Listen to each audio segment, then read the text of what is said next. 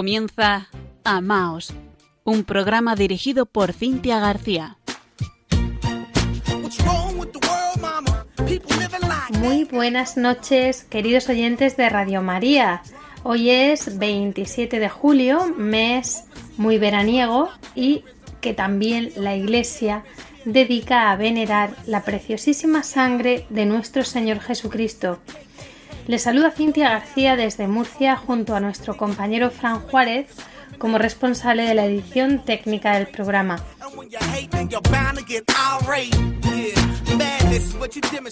Antes de comenzar les vamos a dejar nuestro correo electrónico para que por favor nos escriban, nos pueden dejar su testimonio.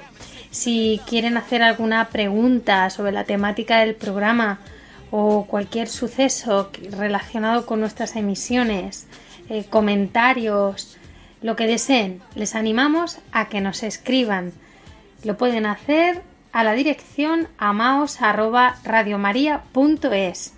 Como saben, nos encontramos también en las redes sociales, tanto en Facebook con arroba amaos.radiomaria como en Twitter con amaosrm. Mandamos un saludo especial a todos los que nos siguen a través de las redes sociales y a tantos buenos amigos y amigas que, hacen difusión del programa y nos ayudan a comunicar tanto su emisión como los podcasts que a partir del día siguiente, como es habitual, suelen estar disponibles. Un abrazo muy grande a todos y ahora sí comienza Amaos.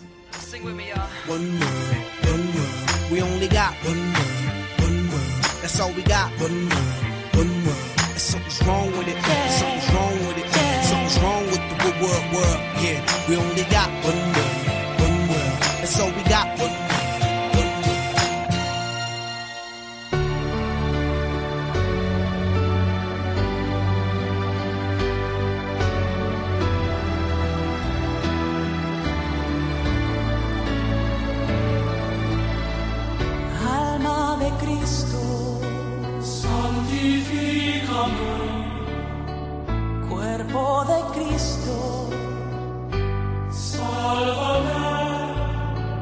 costado de Cristo.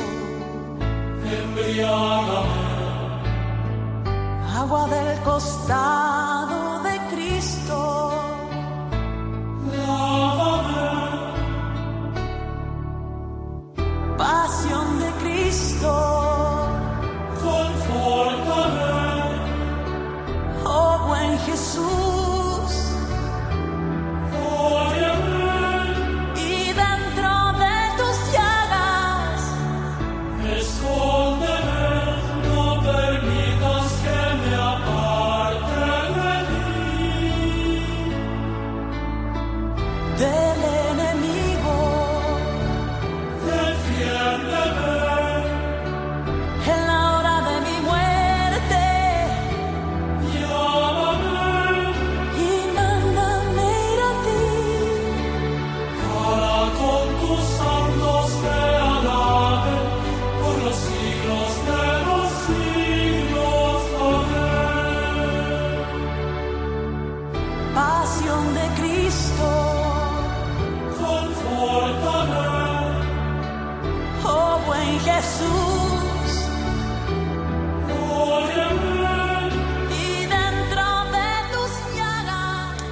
Pasado mes de mayo, algunos de nosotros participamos en un congreso virtual que durante todo un fin de semana estuvo explicando a través de Internet la teología del cuerpo de Juan Pablo II con un formato novedoso, muy atractivo y además gratis para hacerla accesible al mayor número de personas de todo el mundo.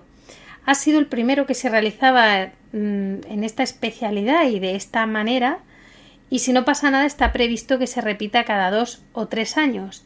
La cuestión es que el Congreso fue un éxito y se repitió a finales del mes de junio para todo el público de habla hispana. En mi caso, eh, que he estado participando, nunca lo había hecho, eh, nunca había conocido un formato parecido dentro del ámbito católico y lo cierto es que me gustó mucho y por eso lo he traído eh, esta noche al programa. Los participantes teníamos acceso en cualquier momento durante todo ese fin de semana mm, de la manera que nos resultase más cómoda a ir visualizando todo un itinerario de testimonios y de charlas que no duraban más de 20-30 minutos. También eh, participaron muchos músicos católicos, ya sea con su música o con sus testimonios, animando y dando a conocer pues algunos rostros que no son tan conocidos dentro del panorama de la evangelización del mundo católico y otros pues eh, muy conocidos como el padre Jacques Philippe, pero en cualquier caso todos importantes. Sí encontré un punto en común que nos unía y era que todos los que estábamos ahí eh, en algún momento habíamos descubierto la teología del cuerpo de Juan Pablo II y nos habíamos quedado boquiabiertos, maravillados. Nos dimos cuenta que era algo esencial que iba a transformar nuestras vidas. Hasta tal punto que escuchando a los conferenciantes y tertulianos eh, me daba cuenta que, todos nos habíamos hecho una serie de preguntas. Quizás la primera sea ¿por qué he tardado yo tanto en conocer esto? En la segunda, ¿por qué no se habla más de, la teología del cuerpo de Juan Pablo II? Y eh, la tercera pregunta que parecía que nos habíamos hecho todos era ¿qué puedo hacer yo? Porque al final todos los que nos hayamos apasionado por este tema mm, nos hemos acercado a esa formación específica y estamos tratando de compartir ahí donde estamos o donde nos resulta posible a cada uno. De hecho, en Amaos, si lo recuerdan ustedes, los que están desde el inicio de la emisión del programa con nosotros, estuvimos hablando ya de la teología del cuerpo en nuestro segundo programa se emitió el día 30 de octubre de 2017. Lo pueden ustedes volver a escuchar en la página de podcast de Amaos eh, de Radio María España. Tuvimos entonces como invitado a don Pedro García Casas, que por cierto, si nos estuviese escuchando, le mandamos un gran abrazo desde aquí y una invitación para que vuelva al programa Amaos cuando lo desee. Y pues por, todo esto, eh, esta noche hemos pensado compartir con ustedes algunas pinceladas interesantes de testimonios que hemos escuchado en español. Uno de ellos, por ejemplo, fue el de Rafael Gil Fernández, que es eh, consagrado por el Reino de Cristo y que, entre otras cosas, mm, nos dijo, todo lo que es humano se manifiesta en nuestro cuerpo. Y si nuestro cuerpo es una realidad teológica, entonces todo lo que atañe al ser humano es, de alguna manera, una teología del cuerpo. Es maravilloso pensar cuál era el plan de Dios para nosotros en los inicios de los tiempos. Pero ¿qué ha sucedido hoy con nuestra sexualidad? En cualquier lugar se exhiben públicamente a los hombres y a las mujeres como objetos sexuales. Películas de televisión, series, revistas, fotografías, anuncios publicitarios. En realidad se venden pedazos, retazos de hombres y de mujeres, sin ningún tipo de escrúpulo. Y todo al alcance de la mano de un niño. Y esto ya no tiene gracia. Esto es trágico. Porque, nos decía Rafael, no creo que exista crimen más grande que quitarle a un niño la inocencia de una forma tan descarnada y cruel.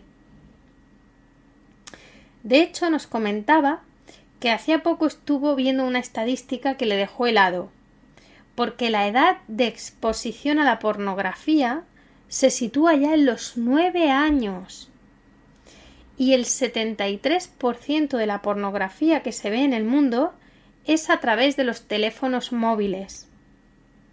¿Tiene usted un teléfono móvil? ¿Está expuesto a la pornografía? Estar expuesto no significa consumir, dependerá de la madurez y de la convicción de la persona. Pero claro, pretender que un adolescente que está sintiendo todas esas efervescencias hormonales tenga la capacidad de discernir con esa madurez es sencillamente no saber lo que es la adolescencia o aprovecharse de ella. Por otro lado, hay que ser muy sinceros al respecto de los avances que la Iglesia ha hecho a lo largo de los últimos años en este aspecto. La Iglesia, más que ninguna otra institución, ha investigado acerca de la sexualidad del ser humano, ha hecho una auténtica revolución sexual, dándole a ésta el valor que en verdad tiene. La sorpresa para muchos pues ha sido descubrir que la Iglesia no condena en lo más mínimo el sexo, que estamos hablando de algo que ha sido así querido por Dios y que solo nosotros, con nuestra obstinación de salirnos del plan de salvación, lo volvemos algo bochornoso, sucio, indigno, cuando en realidad es todo lo contrario. Rafael nos planteaba ¿Habíais pensado alguna vez que lo que más nos asemeja a Dios es la sexualidad? El ser hombres o mujeres. ¿Y cuál es la finalidad del sexo? Es doble, unitiva y procreativa. No se limita solamente a la procreación. Y decimos claramente procreación, no reproducción, porque son los animales los que se reproducen, pero el ser humano procrea, lo que significa literalmente a favor de la creación. Al habernos hecho Dios seres sexuados, a su imagen y semejanza, nos ha hecho copartícipes de la creación. Y de todo esto es de lo que nos habla Juan Pablo II en su Teología del Cuerpo. Y por eso desde aquí, con Rafael Gil, a quien agradecemos su testimonio, lanzamos una invitación a todos aquellos que nos están escuchando esta noche y que piensan que la Iglesia está anticuada en este tema y que en ella ni siquiera se puede hablar de sexo y les queremos invitar a que al menos lean algunos documentos de la Santa Sede. Los ya citados de, Juan Pablo II pero también tenemos la Humane Vitae de San Pablo VI, la Mulieris Dignitatem de Juan Pablo II sobre la dignidad de la mujer, o, por ser más específicos, el documento llamado Sexualidad Humana, Verdad y Significado del Pontificio Consejo para la Familia del año 1995. También tenemos alusiones bellísimas en documentos del Papa emérito Benedicto XVI, como Deus Caritas Est o Caritas in Veritate o las magníficas reflexiones que nos hace el Papa Francisco al respecto de la sexualidad, la familia y el matrimonio en las encíclicas Amoris Laetitia o en la Evangelii Gaudium. El hecho es que hay tanto escrito y de forma tan bella en los últimos tiempos que sería necedad afirmar que a la Iglesia no le interesa nada que tenga que ver con la sexualidad del hombre. Rafael nos dice os animo a leer sin prejuicios, como quien se acerca a algo que desconoce pero que le interesa. Todo está ahí, es un reto. Pero aquí nos encontramos con una de las mayores dificultades de nuestros tiempos, el exceso de información. Internet se ha convertido en la maestra omnipresente de muchos y es más fácil creerse lo que se escucha que embarcarse en una labor de investigación para dar con la verdad, cierto es. Pero eso, la verdad, también está en Internet. ¿Quién enseña a los jóvenes y a los niños a usar esta herramienta? Nadie y sin embargo es la que de hecho nos está permitiendo llegar a muchos en estos momentos.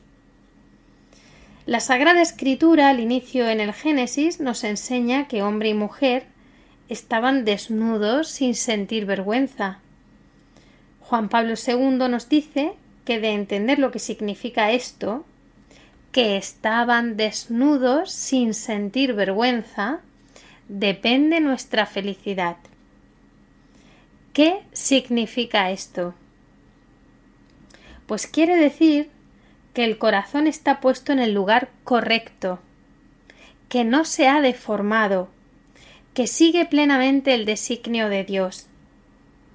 Cuando Adán contemplaba a Eva desnuda, veía a través de ella, como por una ventana, la maravilla de la creación, la misma gloria de Dios. Y en ello no existe nada malo ni vergonzoso. ¿Por qué lo hemos convertido en algo vergonzoso?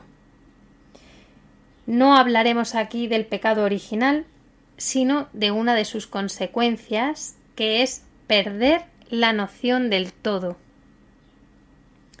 Fue Aristóteles quien nos dejó esta gran reflexión. El todo es superior a la suma de las partes. Pero hoy más bien se nos hace creer que una de las partes es superior al todo.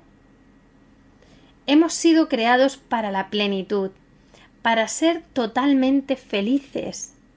Pero, por desgracia, nos han engañado.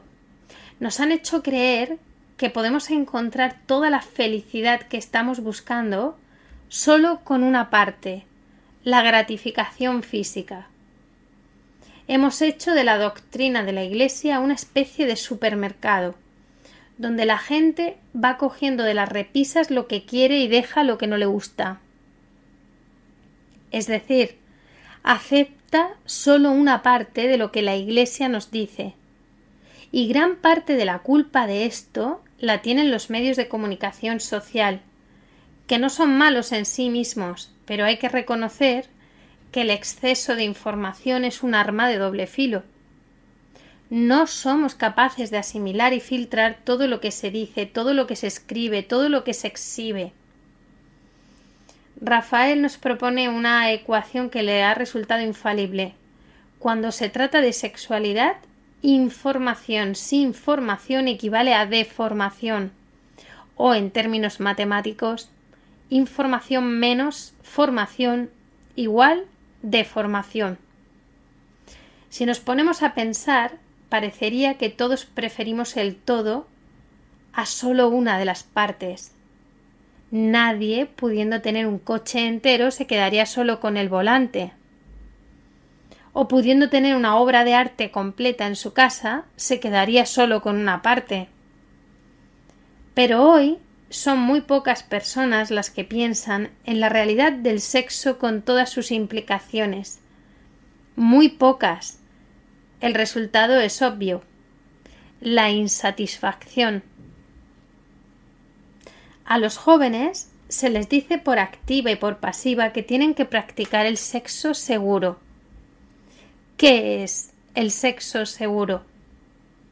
Es vivir la sexualidad diseccionándola, reduciéndola a evitar lo que podrían ser las consecuencias físicas del acto sexual. Pero se olvidan que el sexo no solo une físicamente a dos personas, sino que los une emocional, espiritual y psicológicamente. Y no existe, y esto es muy importante que lo entendamos, no existe píldora, preservativo, método ninguno que proteja a nadie de estas consecuencias. En Adán y Eva podemos verlo, cómo pasan de estar desnudos sin sentir vergüenza, a de repente avergonzarse de su desnudez, porque han pasado de ver las cosas en su totalidad, con el profundo significado querido por Dios, a ver sólo una parte. Adán pasó de contemplar a toda Eva a ver sólo una parte de Eva. En el momento en que sacó a Dios de la ecuación, oh triste desengaño, ya no veía más que el cuerpo de Eva, solo veía la parte física. Lo mismo con Eva. Solo veía una parte de Adán y no podía ir más lejos. No era capaz de percibir la belleza del alma de Adán. Y Adán no era capaz de percibir la belleza del alma de Eva. Y cuando reducimos a una persona solo a su cuerpo, estamos favoreciendo lo que Juan Pablo II llamó la cultura de la muerte. Porque, ¿qué es un cuerpo sin alma? Un cadáver. Pues Rafael Gil, tras estudiar todo esto, decidió realizar una pequeña investigación. Quería descubrir dónde aprendían los niños y los jóvenes sobre la sexualidad humana. Los resultados que obtuvo fueron los siguientes. El 52% obtenía información relevante de las charlas que les daban en los colegios. El 42% también había aprendido por charlas con amigos de su misma edad. El 30% reconocía que la mayor parte de la información le había llegado a través de Internet y sobre todo por la pornografía. Y solo el 12% reconocía que sus padres se habían atrevido a hablar de una forma abierta y honesta sobre la sexualidad.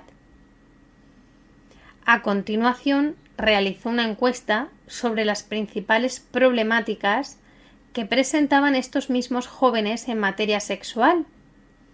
Y no parece una coincidencia cuando dice que los menos afectados, los que menos problemática tenían en materia sexual, eran los que habían recibido la información de parte de sus padres.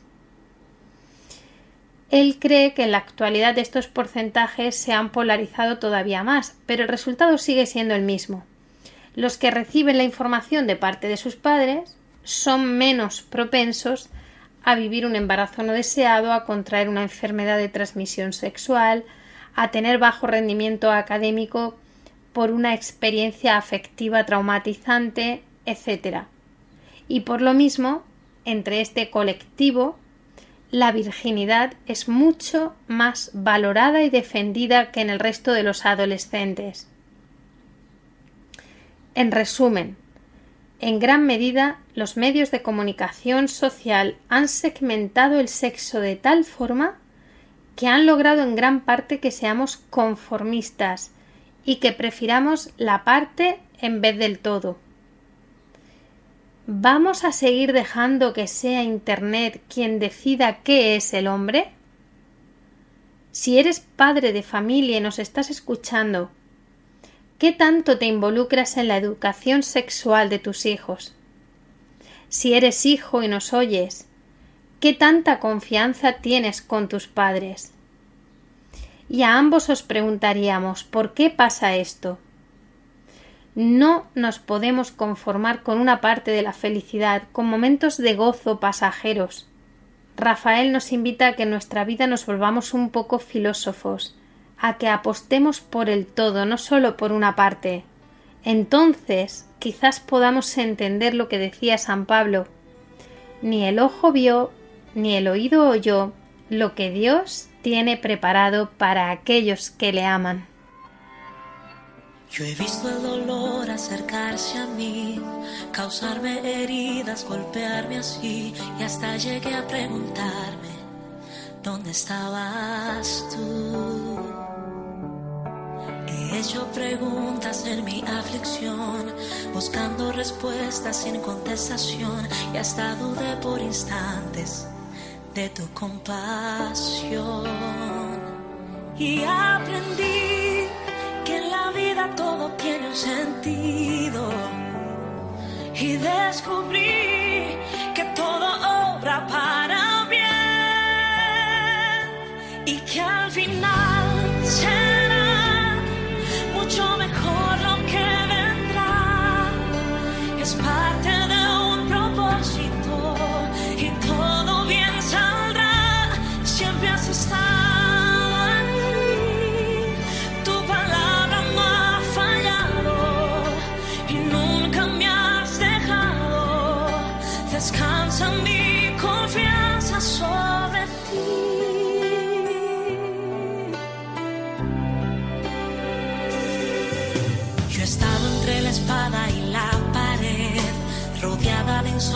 sin saber qué hacer, pidiendo a gritos tu intervención.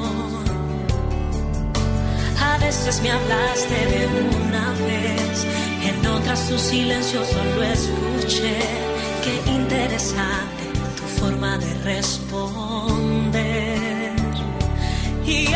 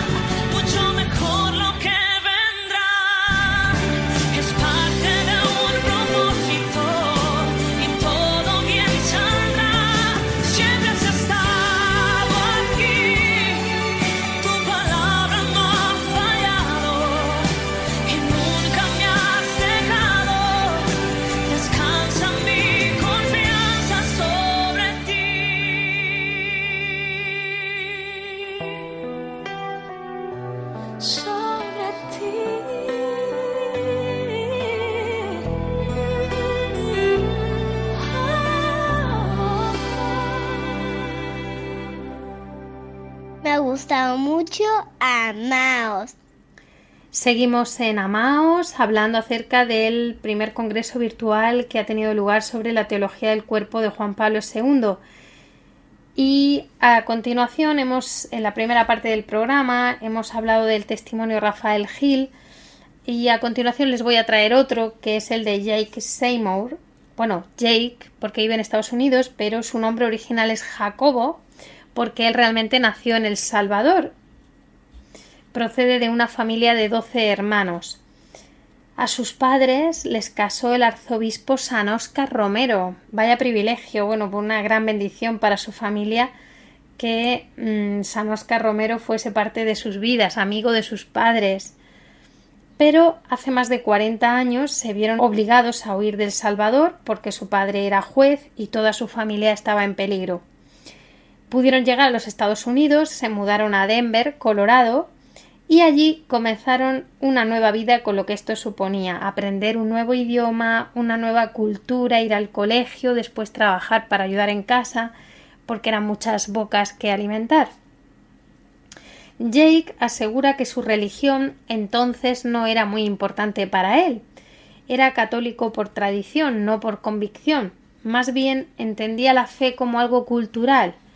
Ir a misa, llevar a los niños a bautizar, pero en realidad no, no vivía ese encuentro personal ni sabía lo que era eso.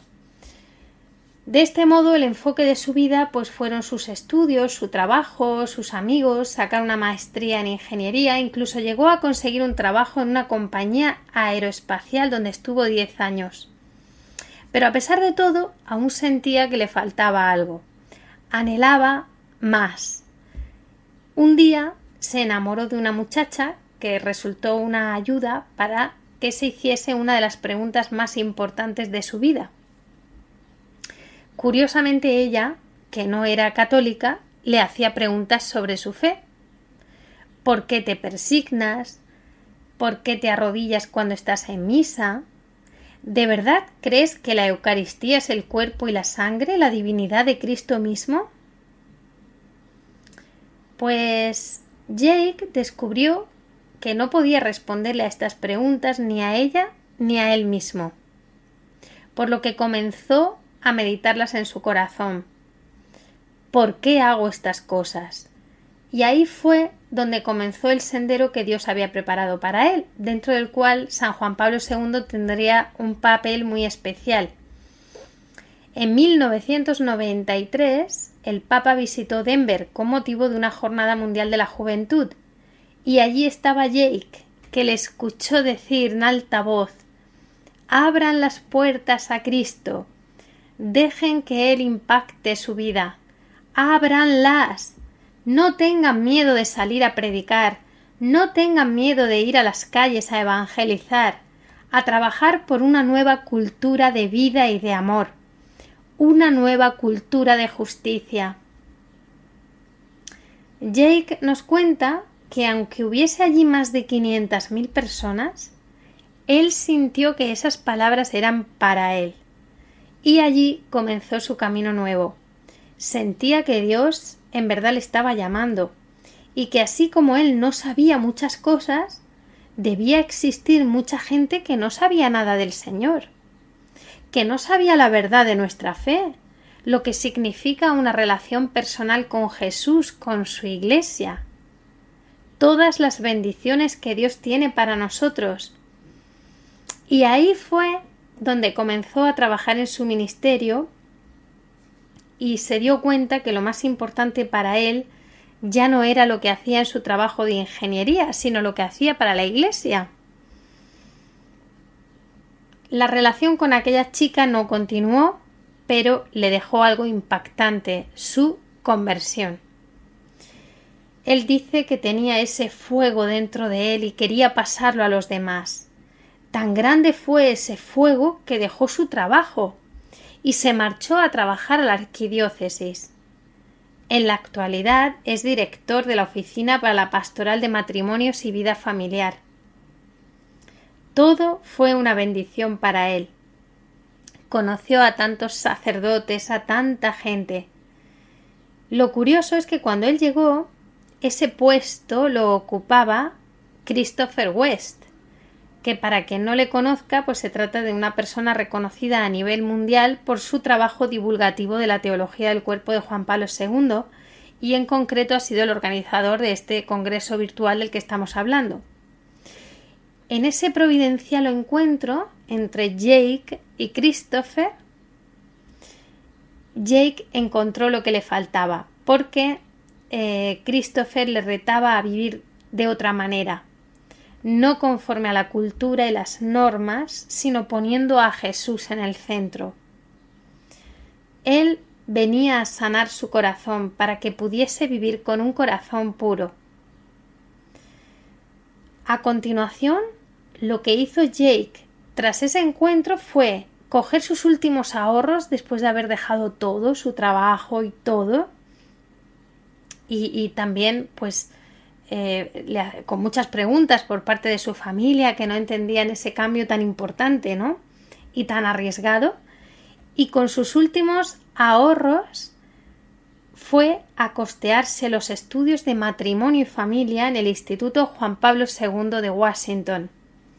Y allí entendió su llamada.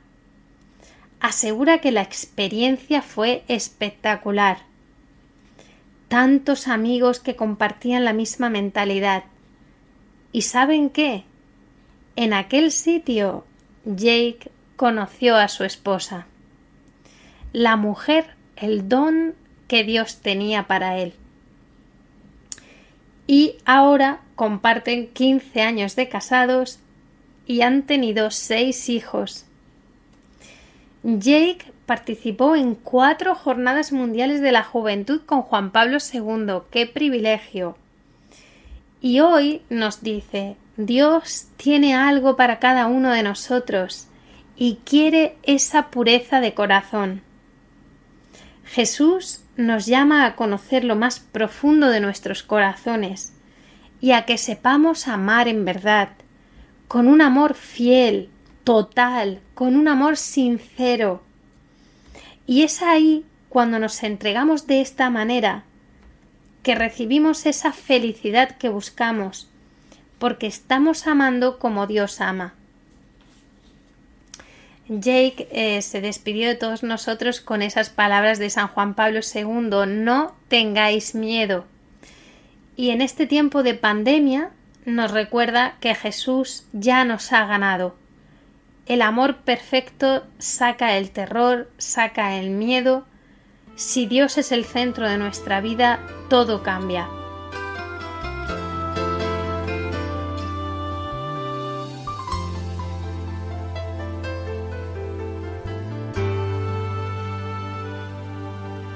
Aún no puedo asimilar lo que me ha sucedido. Más glorioso que yo he vivido. Que después de malgastar lo que no era mío, no he tenido que pagar. Traicioné a aquel que me perdonó la vida. Humillé al que curó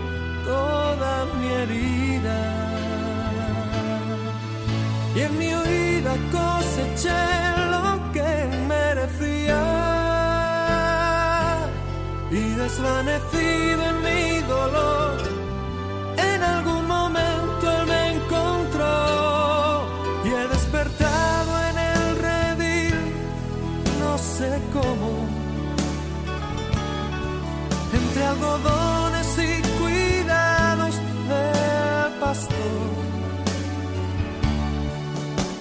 antes de poder hablar de mi pasado,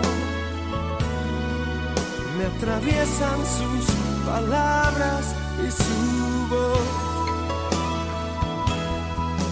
Que se alegra tanto de que haya vuelto a casa. Que no piense, que descanse, que no pasa nada y dormido en su regazo lo he sabido. Tengo vida, tengo dueño y soy querido.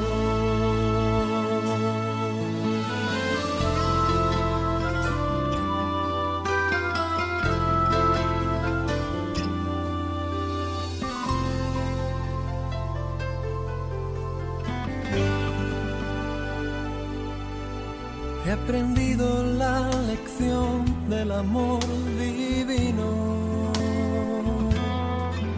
que me transformó cruzándose en mi camino y que dio a mi vida entera otro sentido, otra meta y otro fin. Yo no sé lo que traerá para mí el mañana,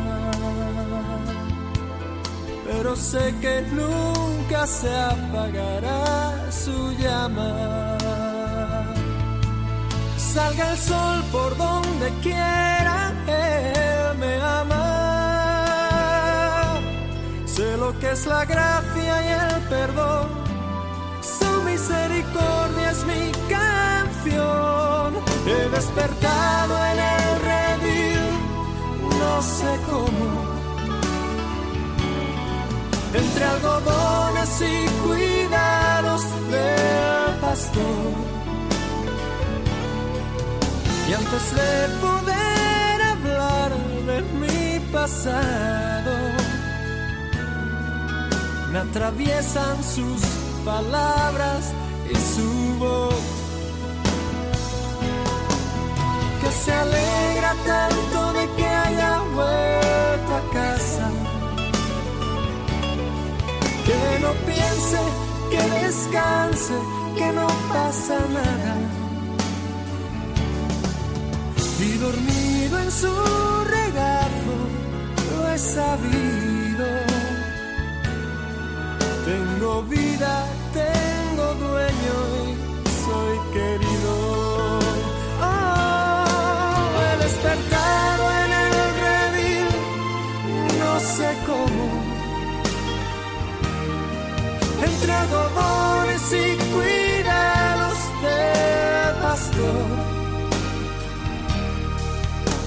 antes de poder hablar de mi pasado, me atraviesan sus palabras y su voz. que se alegra tanto de que haya vuelto a casa.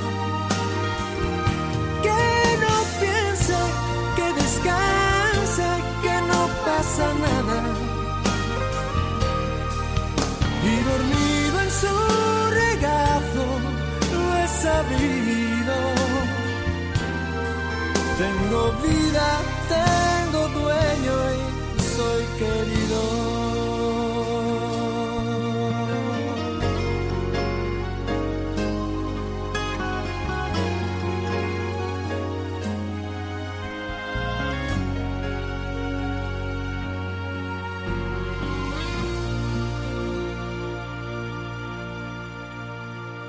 En la sección Vivir en Familia están escuchando Amaos en Radio María. Pues gracias Jake. Y si hay algo que está muy relacionado con la teología del cuerpo es la comunicación. Por eso esta noche también hablamos de ella en la columna Jesús contigo y como tú de Antonio Gargallo Gil.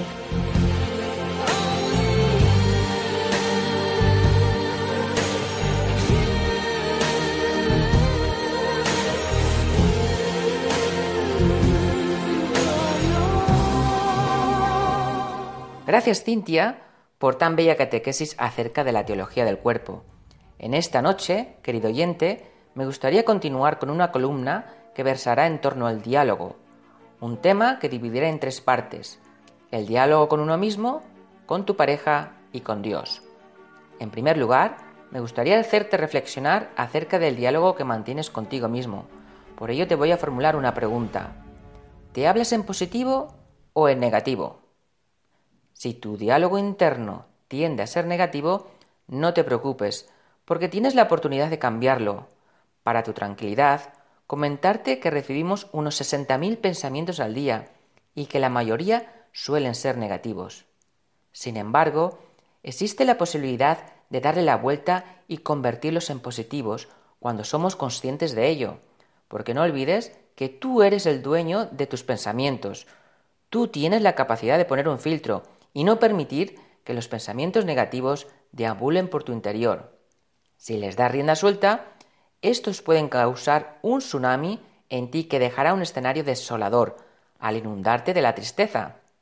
Además, si te das cuenta, son pensamientos recurrentes y repetitivos, porque probablemente no hayas construido ningún muro de contención que los frene. Los pensamientos negativos no proceden de Dios. Por ello hay que silenciarlos y para ello te voy a explicar dos técnicas muy sencillas que si las pones en práctica te ayudarán. En primer lugar, cuando veas que te viene un pensamiento de esas características, no lo alimentes. Cierra la puerta de golpe, sin explicaciones, porque sabes que nada bueno te va a aportar. No intentes justificarlo, ni caer en un victimismo eterno.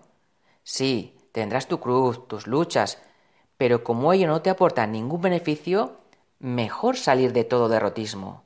Así que, en ese momento, piensa en algo alegre, dale la vuelta. Tú eres el portero de tu cerebro. Tú decides quién pasa y quién se queda fuera. Elige sapiencialmente, no sea que cuando quieras darte cuenta estés sumido en una profunda depresión. Por otro lado, emplea varios minutos al día en repetirte cosas buenas y positivas. Tus errores, tus defectos, tus miserias, ya las conoces a la perfección, pero hay que potenciar lo bueno, y nadie mejor que tú para hacerlo.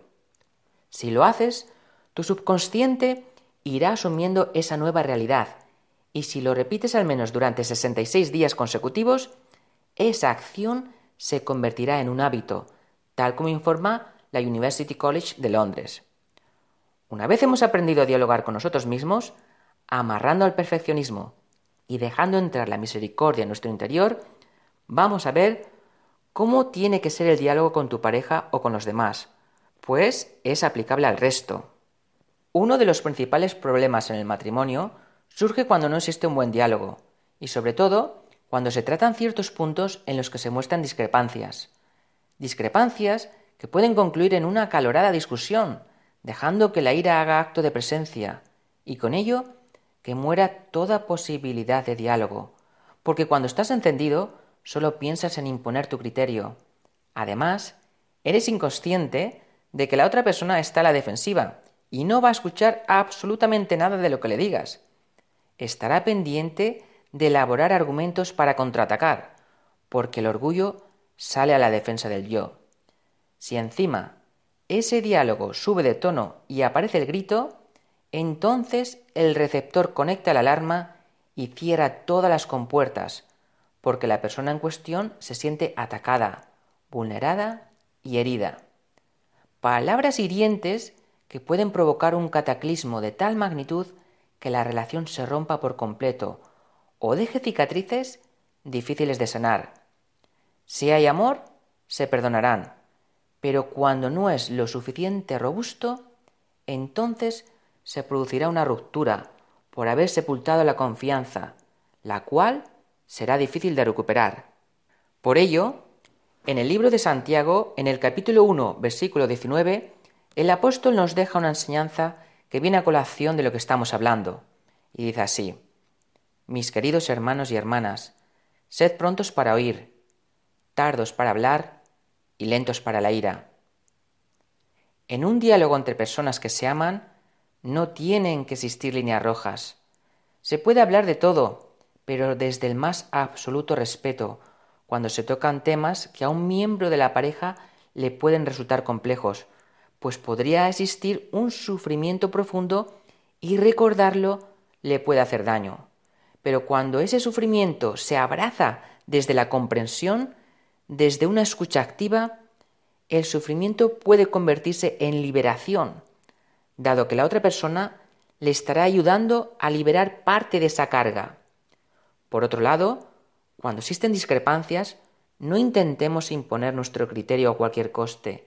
No se trata de ser el vencedor de un debate, a pesar de que pensemos que la otra persona se está equivocando. La imposición es sinónimo de pérdida de libertad y asusta. En su lugar, escucha el punto de vista de la otra persona, aunque no te guste. Simplemente escúchala, porque tras ese pensamiento hay unos sentimientos que pueden deberse a sufrimientos pasados. Si eres capaz de escucharla con misericordia y sin alterarte, estarás siendo una persona asertiva. Ello te permitirá hablar de todo con absoluta libertad y confianza, que al fin y al cabo de eso se trata. Otro error muy típico a la hora de dialogar se produce cuando nos ofendemos porque la otra parte ha hecho algo que nos molesta, pero que en la mayoría de casos ni siquiera es consciente. A veces pensamos que el otro debe actuar según nuestros principios o según nuestra lógica. Sin embargo, este ni es adivino ni perfecto.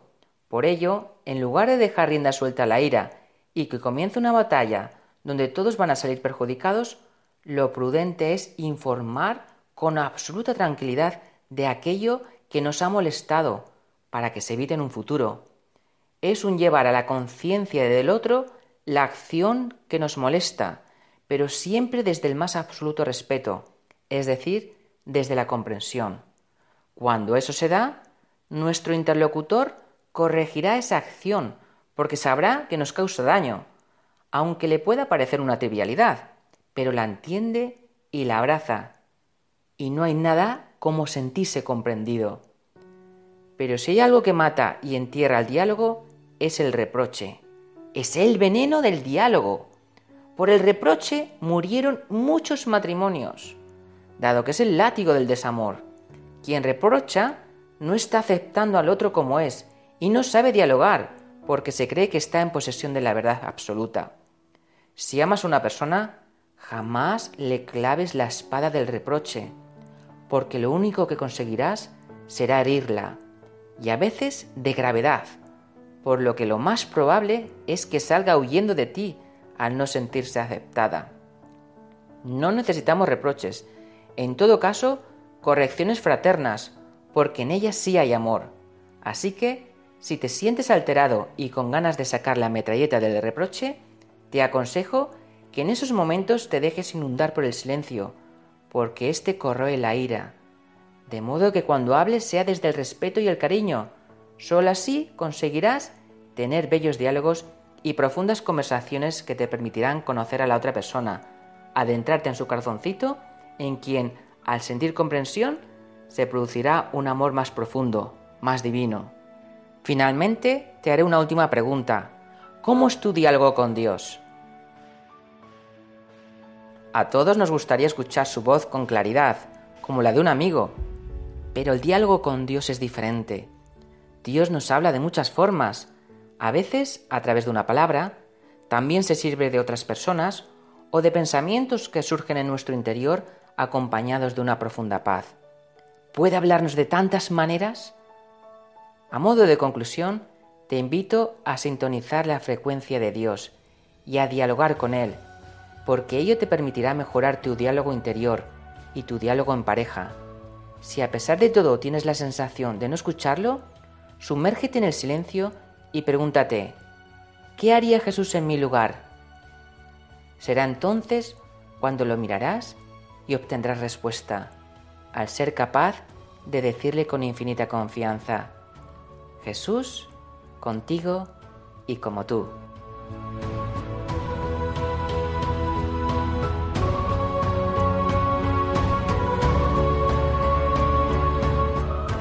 Hemos escuchado la columna de Antonio Gargallo Gil para Amaos, Jesús contigo y como tú.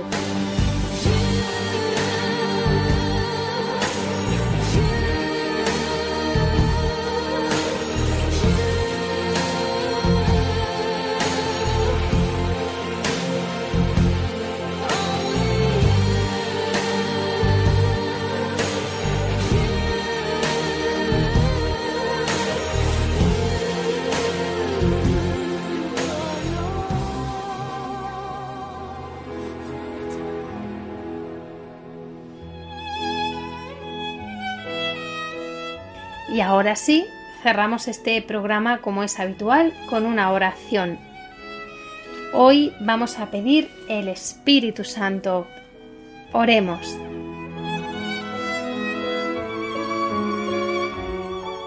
Señor Jesucristo, Hijo del Padre, manda ahora tu Espíritu sobre la tierra. Haz que el Espíritu Santo habite en el corazón de todos los pueblos para que sean preservados de la corrupción, de las calamidades y de la guerra. Que la Señora de todos los pueblos, la Santísima Virgen María, sea nuestra abogada. Amén.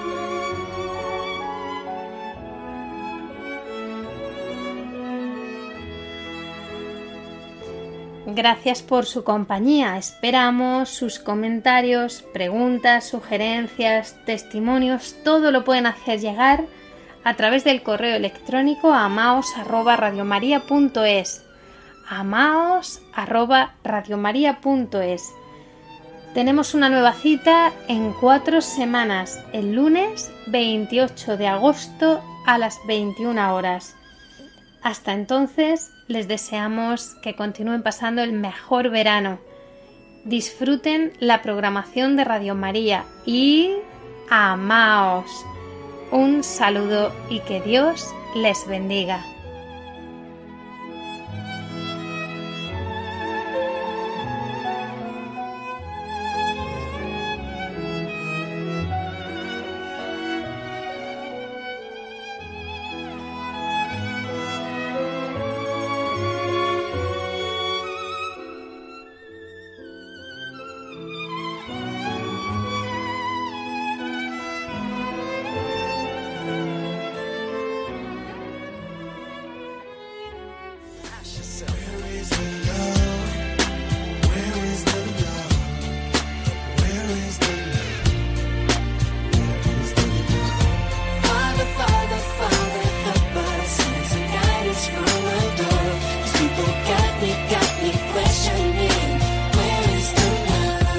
Escuchado Amaos, un programa dirigido por Cintia García.